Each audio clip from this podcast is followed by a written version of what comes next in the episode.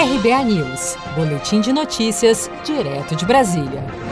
A Justiça Federal de Curitiba determinou que a União pague uma indenização no valor de 59 mil reais a título de reparação por danos morais ao chefe da Operação Lava Jato, procurador Deltan Dallaiol, por causa de críticas do ministro Gilmar Mendes do Supremo Tribunal Federal.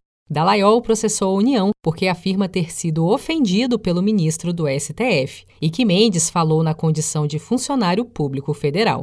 Na ação, a defesa de Deltan elencou várias declarações feitas pelo ministro do Supremo nos últimos anos e citou uma fala de Gilmar Mendes, veiculada na imprensa há um ano, onde o ministro classificou a Lava Jato de organização criminosa. Vamos ouvir. O que, que mostra isso? Mostra o uso da, da força-tarefa para fins né, e interesses pessoais. Né? Tudo indica, eu acho que na medida em que os fatos vão sendo revelados, que nós tínhamos uma organização criminosa para investigar.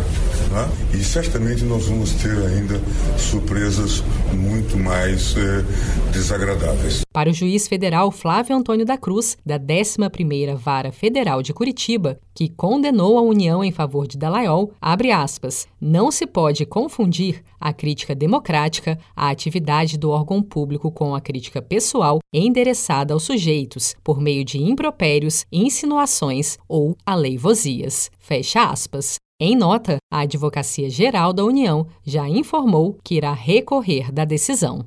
Seja para conquistar sonhos ou estar seguro em caso de imprevistos, conte com a poupança do Sicredi. A gente trabalha para cuidar de você, da sua família e proteger as suas conquistas. Se puder, comece a poupar hoje mesmo. Procure a agência Sicredi mais próxima e abra sua poupança. Sicredi, gente que coopera cresce.